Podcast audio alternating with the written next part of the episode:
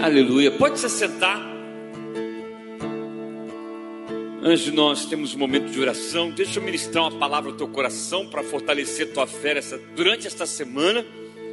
palavra de Deus no livro de Êxodo, capítulo 3, eu tenho desde ontem compartilhado um pouco sobre este texto e eu quero, em pequenos momentos, continuar a compartilhar e a repartir um pouco da experiência que Êxodo 3 pode nos ensinar a caminhar na fé. Amém? A palavra de Deus, livro de Êxodo, capítulo 3, Êxodo significa saída. A palavra diz assim: Apacentava Moisés o rebanho de Jetro, seu sogro, sacerdote de Midian, e levando o rebanho para o lado ocidental do deserto, chegou ao monte de Deus, a Horebe Apareceu-lhe o anjo do Senhor numa chama de fogo no meio de uma sarça. Moisés olhou e eis que a sarça ardia no fogo e a sarça não se consumia. Então disse consigo mesmo: Irei para lá e verei essa grande maravilha, porque a sarça não se queima. Vendo o Senhor que ele se voltava para ver, Deus, do meio da, da sarça, o chamou e disse: Moisés, Moisés.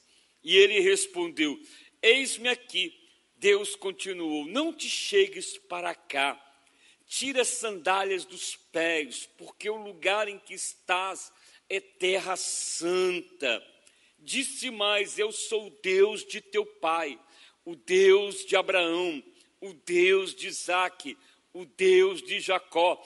Moisés escondeu o rosto porque temeu olhar para Deus.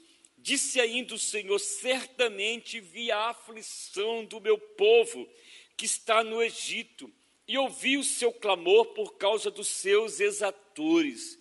Conheço-lhe o sofrimento, por isso desci a fim de livrá-lo das mãos dos egípcios e fazê-lo para subir daquela terra a uma terra boa, ampla, terra que emana leite e mel. Terra que emana leite e mel. A part... Versículo 14 diz: Disse Deus a Moisés: Eu sou o que sou. Disse mais: Assim dirá aos filhos de Israel: Eu sou, me enviou a vós outros disse Deus ainda mais a Moisés: Assim dirá aos filhos de Israel: O Senhor Deus de vossos pais, de Abraão, Isaque e Jacó, me enviou a vós outros. Este é o meu nome eternamente, e assim serei lembrado de geração em geração. Pai querido, eu quero abençoar os teus filhos que aqui estão, as tuas filhas, os que me ouvem em casa, não por mim, mas por eles. Usa-me, Senhor, como instrumento da tua palavra e da tua bondade nesta noite, em nome de Jesus. Amém, amém, amém.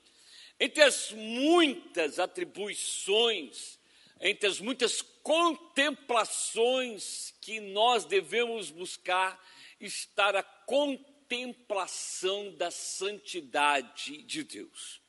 E esta é uma experiência que eu e você, qualquer pessoa que está imbuída em conhecer a Deus, deve buscá-la. Essa experiência de nós contemplarmos a presença de Deus, de nós entrarmos na presença de Deus, de nós termos experimentarmos o que nós chamamos da beleza da santidade divina. E esta é uma experiência muito ímpar em toda a tradição bíblica, na palavra de Deus, por quê? Porque antes de nós entendermos a experiência de Moisés, é preciso entender a história de Moisés. Para que nós compreendamos o valor de termos uma experiência com Deus, é preciso que nós olhemos para a nossa própria história. Veja que, por exemplo, quem quem são aqueles que mais valorizam uma real experiência com Deus? É aqueles que olham para a história, para a sua própria história, para a sua identidade, para a sua construção, para os seus valores e percebe primeiro o quão de pecaminoso nós somos.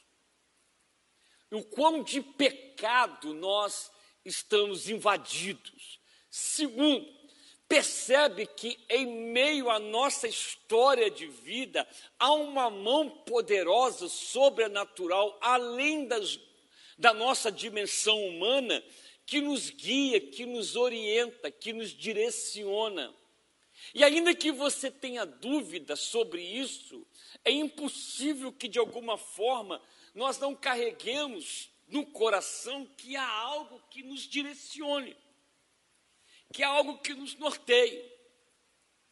É óbvio, claro, que quem mais dá valor à contemplação de uma experiência com Deus é aqueles que olham para a sua história e percebem que ela está em uma certa direção que só pode ser pela graça divina. Então, a melhor maneira de nós valorizarmos e buscarmos uma experiência com Deus contemplarmos o Deus, não é? Na sua santidade, na sua experiência, olhar para a própria vida e ver o quão necessitado nós somos da graça de Deus. Não busca experiência com Deus quem não se vê necessitado. Quem se vê preenchido, quem se vê farto, quem se vê autossuficiente, quem acha ou crê que por si só se basta, jamais vai conseguir contemplar tamanha experiência. Jamais vai conseguir ser despertado, como Moisés foi, em ser atraído pela santidade de Deus, que será atraído pela beleza da santidade de Deus, que se representou numa sarça, num pequeno arbusto, numa pequena árvore, não é? que se consumia, em, ah, que ardia em fogo, mas não se consumia. Mas o que levou Moisés a se sentir atraído àquela árvore? A sua própria história. O seu próprio coração. Talvez o eu sou quem sou não fosse algo tão definido em Moisés, não fosse algo tão visível a Moisés, mas era algo que habitava dentro dele mesmo, não sabendo discernir. Isso acontece conosco. Muitas vezes nós não sabemos é, definir quem é Deus para nós. Muitas vezes nós não conseguimos reconhecer o quão Deus trabalha por nós. Muitas vezes nós não conseguimos, ou quase sempre, entender qual a relação da nossa vida para com Deus, mas uma coisa nós temos certeza: há algo de Deus em nossas vidas. Nós não podemos compreender mas nós podemos crer. Crer que há algo que nos sustenta, há algo que nos direciona. Não é por menos que Deus, ao se revelar a Moisés, ele começa como? Ele começa, eu sou o Deus de Abraão, Isaac, Jacó e o Deus de seus pais. Ele começa, eu sou o Deus de vossos pais um Deus que se faz familiar, um Deus que a relação contigo é de proximidade.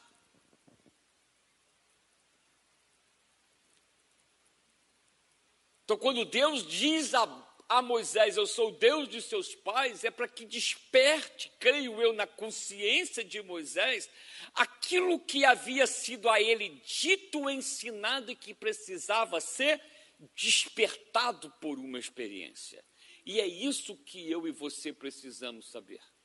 Nós não precisamos saber muito de Deus, nós precisamos aprender a confiar em Deus.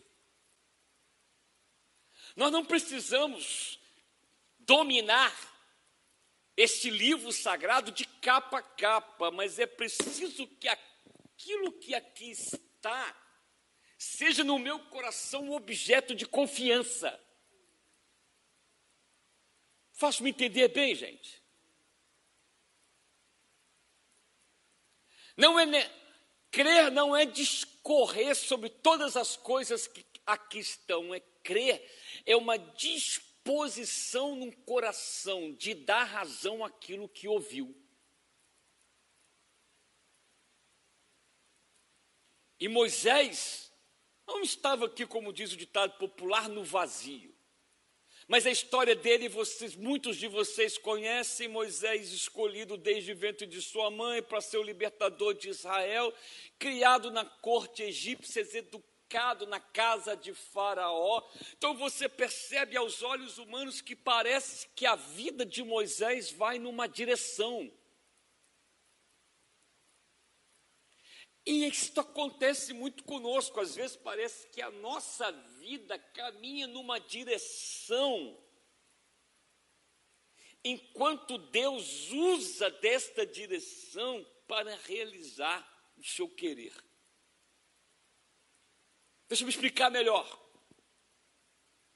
A casa do Faraó seria a casa menos propícia para que Moisés tivesse uma experiência com Deus de Abraão, Isaac e Jacó porque era a casa do paganismo. Era a casa dos deuses do egípcio. egípcio. Se há um lugar onde o eu sou era desconhecido, o Deus de Abraão, o Deus de Isaac e Jacó, um Deus de nômade, era completamente desconhecido, era o Deus da realeza egípcia. Mas a educação de Moisés no Egito não fora suficiente para arrancar dele a semente que sua mãe Joquebede havia nele plantado. E percebe-se claramente que pode ser que na história de Moisés este Deus tenha no coração dele adormecido. Mas a experiência despertou algo que nele já havia. Por que, que eu estou dizendo isso para você? Todos nós precisamos de uma experiência real com Deus. Todos nós precisamos entrar na presença de Deus, contemplar, como diz a palavra, contemplar a beleza da santidade de Deus. Nós precisamos o quê? É confiar naquilo que em nós foi semeado. Nós precisamos confiar na semente que em nós foi implantada. Nós precisamos apenas fazer que o solo que é o nosso coração frutifique. A gente precisa começar a ser atraído pelas coisas que são próprias do Espírito. Moisés deixou a casa do Egito e as coisas do Egito foi morar no deserto, na terra de Midian, e por ali ficou 40 anos. E numa, em algo despretensioso, enquanto apacentava, como Deus é maravilhoso, não é? Enquanto Moisés apacentava rebanhos, talvez no mais um dia de labuta, de trabalho, distante de toda aquela realidade, ele era um fugitivo da casa de Faraó. Mas havia se passado quatro décadas, enquanto ele olha uma sarça e atraído por aquela sarça, ele tem um encontro com Deus. Porque Deus sempre nos atrai, João, para a presença dele. Mas a gente precisa o quê? Dar um passo em direção a isso. Tá certo que isso foi uma experiência fantástica, né? Inimaginável. Você subir a um monte, imagina você subir num monte, um morro, num dia despretensioso, num dia a mais de trabalho, conduzindo o seu rebanho, em meio a um deserto, ao silêncio ensurdecedor de um deserto, e você de repente olha é, aquela árvorezinha ardendo em fogo. Eu acredito que muitos de nós nos sentiríamos também o quê? Atraídos atraídos. Mas eu creio que esta palavra nos ensina que Deus sempre nos atrai a Ele. Em todo tempo, Deus nos convida, Gabriel, a estarmos indo em direção a Ele. Em todo tempo, Ele anseia para que nós sejamos habitação dEle. Esta é a primeira coisa que eu quero dizer para você.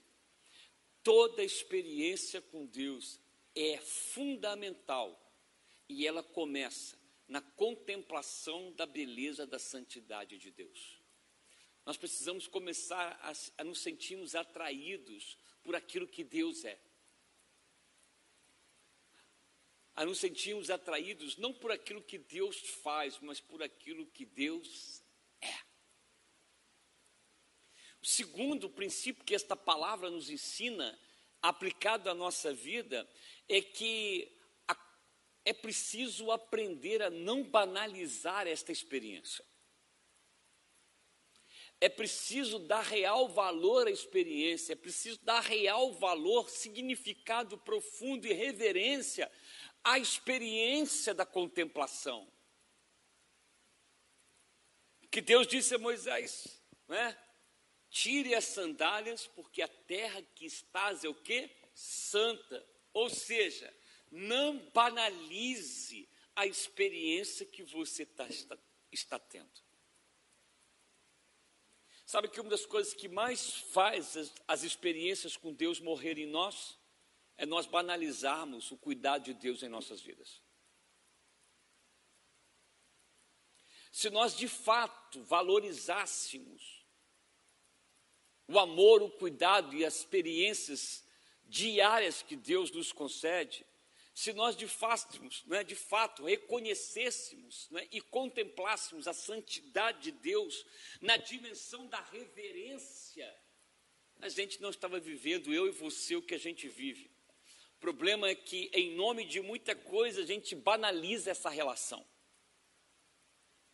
Em nome de muita coisa, a gente justifica, muitas vezes prevaricando até mesmo essa relação.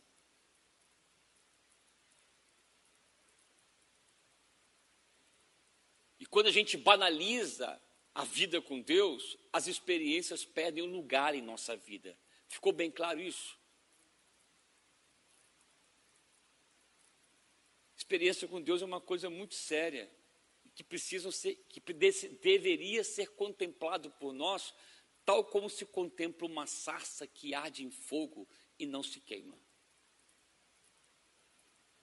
Porque nas mãos de Deus, nós, somos, nós devemos ser como uma sarça que arde em fogo, mas não se consome. Me fiz entender bem, gente?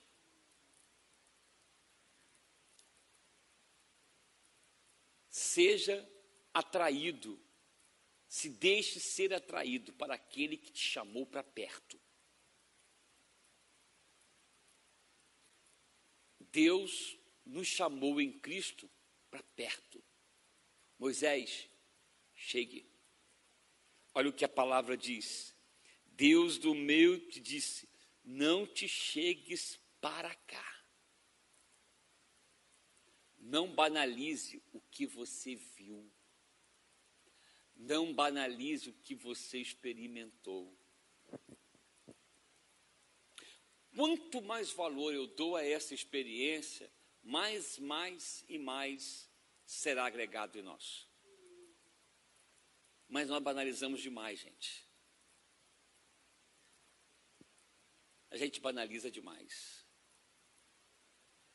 A gente banaliza tanta experiência com Deus que a gente já acha que Deus tem que dar experiência para nós todos os dias. E se Deus não fizer todos os dias, pessoas entram em crise. a gente passa a achar que experiência com Deus é arroz com feijão. Não. Experiência com Deus é algo muito caro. E custou a cruz de Cristo. Terceiro princípio que esta palavra nos diz. Primeiro, primeiro, deixe-se ser atraído por Deus. Segundo, não banalize a experiência que você está tendo. Terceiro, saiba identificar quem é Deus na sua vida. Porque o nosso Deus tem uma identidade. Ele nos ensina: Eu sou o Deus de vossos pais, Moisés. O Deus de Abraão, o Deus de Isaac, um Deus de Jacó. Eu sou um Deus que realiza de geração a geração. Sabe uma coisa interessante que o, autor de Hebreus diz? Que a fé é a convicção das coisas que se esperam e a certeza das coisas que não se veem, mas ele vem a discorrer o quê? Ele vem a discorrer sobre uma nuvem de testemunhas que viveram pela fé. E o que ele quer dizer com isso? Esta nuvem de testemunhas que viveram pela fé são aqueles que olharam para Deus e na história nos ensinam a viver para Deus. Pois o Deus que fez em Abraão, o Deus que fez em Isaac, o Deus que fez em Jacó, o Deus que sustentou os pais de Moisés, a casa de Moisés no lar da escravidão é o Deus que, Moisés, que irá trazer o que? O alívio ao povo de Moisés. Isso é uma maneira de eu saber quem é Deus. É pelo Evangelho de Jesus Cristo. É dando razão ao que está no Evangelho. E o quarto princípio e último que eu quero deixar dessa experiência de Moisés é que uma vez que nós tenhamos conhecimento no coração e no espírito de quem Deus é, saiba, Ele trabalha no nosso sofrimento, Ele trabalha nas nossas dores e mais do que isso, Ele conhece, Ele nos livra e Ele nos conduz. Ele disse: No mundo tereis aflições, mas tem de bom ânimo. Eu venci, disse Jesus. Nosso sofrimento não passa despercebido. O nosso sofrimento jamais deveria ser motivo para qualquer justificativa da nossa alma, deveria ser motivo para nenhuma justificativa da nossa alma para negarmos a graça de Deus o nosso sofrimento deveria ser a oportunidade de nós subirmos o Oreb para contemplarmos a sarça que arde, mas não se consome. Moisés só, só teve essa experiência gloriosa do que do eu sou quem sou, que deveria ser dito em todas as gerações, porque conheceu o sofrimento. Em meio a esse tempo que a gente tem vivido, o sofrimento nos levará a dois caminhos: ou da apostasia, ou do esfriamento, ou da contemplação da beleza da santidade de Deus. Aí a escolha é minha, a escolha é sua. Eu convido a você a subir o Oreb. Amém? Vamos ficar de pé? Que essa seja a sua experiência de subir o Oreb em meio à casa da servidão à casa do sofrimento. Senhor, eu quero colocar os teus filhos e as tuas filhas. Que esta palavra tenha sido semeada no coração de teu filho, no coração de tua filha. Senhor, ajuda-nos a buscarmos a tua presença, a não banalizarmos a tua presença, porque banalizar a tua presença enfraquece a alma, dilacera o coração e apaga teu espírito, Senhor. Oh, Senhor, nós temos conhecimento disso, Pai que o apagado espírito é para aqueles que banalizam e barateiam a tua graça.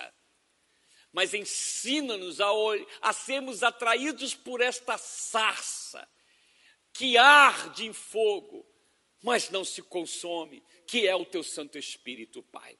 Assim, Senhor, seja sobre teu filho e tua filha, prosperando em todas as coisas no Espírito, em nome de Jesus. Amém, amém Amém. Alguns recados, pode se assentar rápido, gente. Eu espero que essa palavra tenha edificado a sua vida, não é? Quer ter uma experiência frutífera com Deus? Cada dia valorize o que Deus é e faz na tua vida. quanto mais valorizar, mais receberá. Pode ter certeza. Pode ter certeza. Se há um caminho, Gabriel, para apagar o espírito em nós, é banalizar a Deus. E há muita gente cujo problema não é falta de crença em Deus, é mais do que isso, é banalizar a presença de Deus. Banalizam demais. E isto apaga o espírito em nós. Amém, gente? Olha só, domingo, né, João? Domingo, né, Guilherme? Vamos ter aqui um. Como é que se chama mesmo? Um alto de Natal. Claro, dentro das proporções que a pandemia nos coloca, né? Mas estamos, ah, um grupo está procurando fazer o melhor para vocês. Então, domingo às 19 horas, tá bom? Um alto de Natal. Se você puder, venha celebrar o Natal conosco, claro, guardadas as devidas proporções dos cuidados que devemos ter. Segundo, nosso culto de Ano Novo, excepcionalmente em função da pandemia, não será ah, às 22 horas do dia 31. Vai acontecer às 19 horas, tá bom? Às 19 horas, porque ah, este tempo nos fez colocar desta forma. Então, dia 31 às 19 horas, domingo alto de Natal às 19 horas. Vamos colocar de pé, daqui a pouco eu encontro você, aqueles que desejam, às 22 horas, na nossa página na Igreja Metodista, em Palmeiras, numa live de oração e intercessão. Que a graça, o amor e a comunhão do Deus Pai, Filho e Espírito Santo seja com todos hoje e para todos sempre. Amém, amém. Deus abençoe vocês, os conduza, sejam felizes em Cristo Jesus. A paz.